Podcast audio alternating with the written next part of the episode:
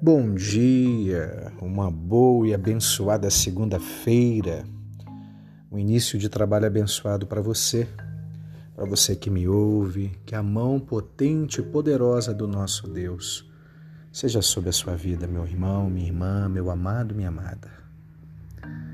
Hoje, que vi tantos versos que já cantei, já não canto mais e tantas vezes que me encontrei falando de paz, sem acreditar nessa paz que cantei. Hoje vi que a estrada da esperança é a fé entre o já e o anda. A espera é finita e a tua graça, Deus, me alcançou. Eu falo de paz como quem já passou pela dor e sabe que vai a encontrar outra vez. Eu falo de paz como quem já chorou e o sorriso vem. Cristo vem, aleluia. Hoje eu vi que Cristo é o meu tesouro e que tudo que eu ganho aqui nessa terra não pode se comparar com o que há de vir, aleluia. A tua graça me alcançou, Pai. Eu falo de paz como quem já encontrou o amor e sabe que nada pode deter esse amor.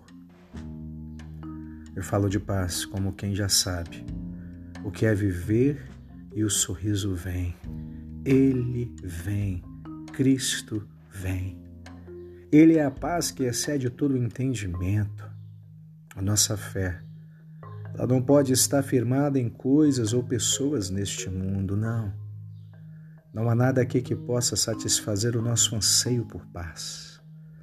Uma paz que vem de dentro e mostra-se do lado de fora, aleluia. Se a paz não for de dentro, é uma paz falsa, circunstancial. É uma paz que não está enraizada no espírito. São apenas palavras de boca para fora pois somente em Cristo temos a verdadeira paz.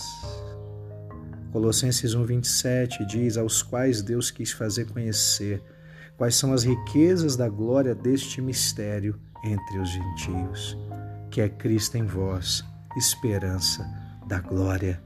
Que a paz de Cristo, que a paz de Deus seja sobre a tua vida. Deus te abençoe.